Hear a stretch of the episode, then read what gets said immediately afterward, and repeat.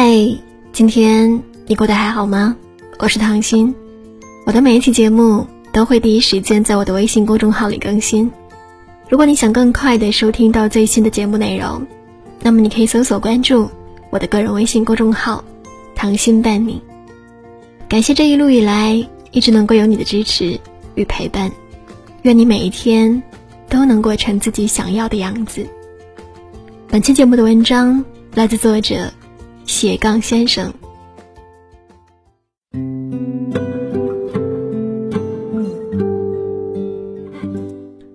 刚结束的全国两会上，百度的李彦宏、网易的丁磊、小米的雷军、格力的董明珠都亮了相，唯独一个熟悉的身影消失了——腾讯大佬马化腾。交了七份提案，人却不见影子。很快，知情人士透露。马化腾腰疾复发，正在康复当中。其实，在六年前，他已经做过两次腰椎手术。第二次手术之后，只能平躺在床上，举着笔记本办公。那个时候，他才四十二岁。那场手术让他感慨，再也不能只要事业不要健康了。反省是真的，打脸也是真的。在这之后，他还是保持高强度且密集的行程。今年疫情，他连年夜饭都没有吃，就着手安排抗疫事宜，经常半夜三四点还在跟员工讨论工作。透支的身体不断的发出警告，马化腾接连缺席重要场合，先是去年十月份的乌镇互联网大会，然后年底的腾讯晚会，如今五月的两会。小马哥何时复出成了一个谜。年轻就是资本这句话。真的被误解了，年轻只是年轻而已，能把年轻的状态保持住，那才是资本。多少年轻人一边调侃着不敢看体检报告，一边却沦为沉迷游戏和垃圾食品的肥宅；一边躺在床上刷别人健身运动的视频，一边在评论区里自黑，收藏了等于练过了。年轻这项资本正被无数人肆意的挥霍着。前几天，一个高中同学发朋友圈，晒了一张一年前和现在的头顶对比照，用触目惊心来形容一点也不夸张。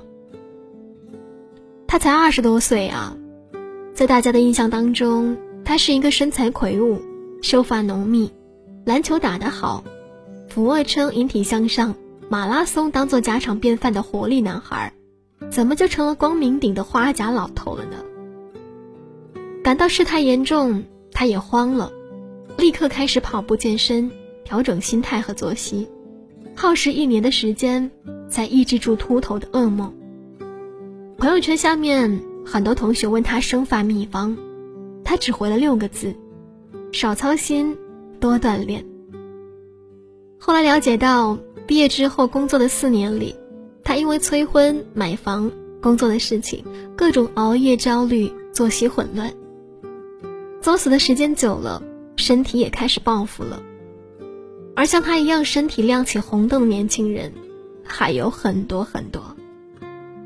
二零一九年国民健康洞察报告当中，九零后的自评健康得分全场最低。报告称，九零后的主要健康困扰包括皮肤病、肠胃病、睡眠、脱发，乃至心理疾病。熬夜之后，连粉底都遮不住的黑眼圈和痘痘；焦虑失眠掉的头发比养的猫掉的还要多；长期点外卖造成玻璃胃和游泳圈；长时间盯手机，双眼干涩无神。确实，九零后太难了。与其他年龄段相比，九零后的生活和职场压力是最大的。他们自嘲社畜，牺牲尊严去成全月薪。把九九六当做是心照不宣的常态，生活唯一的调剂品就是睡前时间。于是，他们报复性的熬夜，吃着装满热量炸弹的外卖，刷着轻松搞笑的视频，不舍得放过娱乐休息的每分每秒。抽时间去健身，懒得动。报告称，九零后是所有年龄段当中最不爱运动的。微信日均步数超过五千步的九零后社畜，仅有百分之五十一。用网友的话说，我的运动量还不如我妈呢。这就成了死循环，工作太忙，仅有的个人时间又想愉悦自己，运动健身太累，坏习惯自然养成。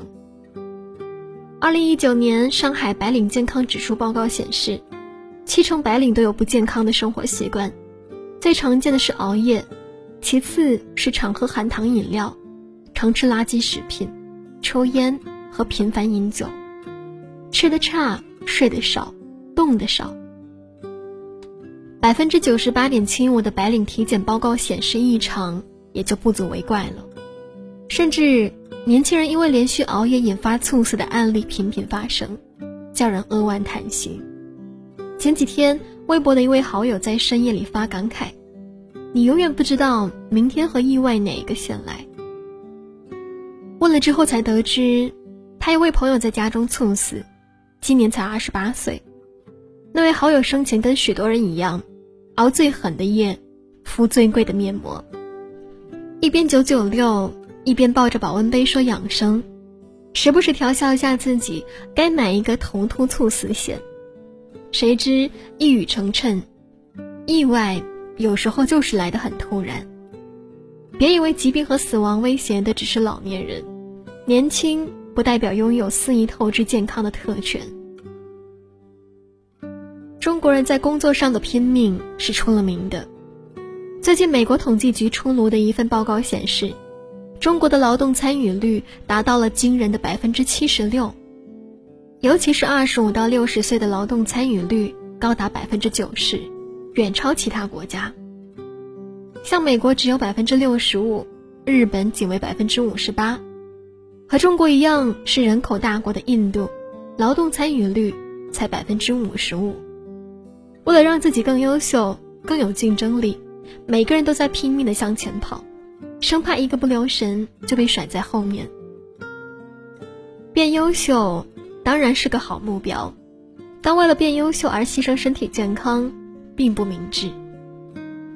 前阵子 B 站上一个在美国念书的二十四岁女生。用一段自拍沉痛地讲述了自己的经历。正在上课的时候，他突然很想咳嗽，急忙向同学借了纸巾。咳嗽完之后，竟然发现纸巾和手上全是血。他冲进卫生间，直奔马桶，忍不住更加猛烈的咳嗽，最后吐出的血超过了半个马桶。被送到医院的过程当中，他再次咳血，把 X 光室旁边的卫生间都堵了。医生全体被吓呆，这连串的血光之灾就发生在短短的三天之内。后经检查，姑娘确诊肺癌晚期。回首过去几年的生活节奏，她恍然大悟，可能是我太拼命了。密集的课程，繁重的课后作业，还干着几份兼职，参与国际机构的项目运营，优秀。能干、年轻有为，可癌症还是找上了门。女孩说：“现在她过上了以前从来都不敢想的生活，每天看看剧、刷刷手机、放空发呆，特别清闲。你看，从前疯狂压榨身体赢来的时间，终究要以另外一种方式还回去。一辈子用来工作学习的时间多的是。”何必急着在人生上半场就把自己榨干呢？在豆瓣上有人问：“你什么时候意识到身体是革命的本钱呢？”有人说：“当清华大学的体测要求学生跑三千米的时候。”有人说：“当我省吃俭用几个月都舍不得买自己喜欢的东西，可生一场病就全部花光积蓄的时候。”有人说：“上夜班。”钱没多赚几个，出了一身病，钱全塞给医院缴费处的时候。无论什么年纪，从事何种工作，始终铭记一点：你的身体真的没有你想象的那么耐折腾。有野心是好事，但记得给身体喘口气的机会。把睡觉时间提前一个小时，减少垃圾食品摄入，含糖饮料尽量少喝。别抽烟，少沾酒，不开心的时候就去运动流汗，等身材和气色更好了，给自己买一件心仪已久的漂亮衣服。拜托了，好好的爱自己吧。前路还很长，丢什么也别丢了健康。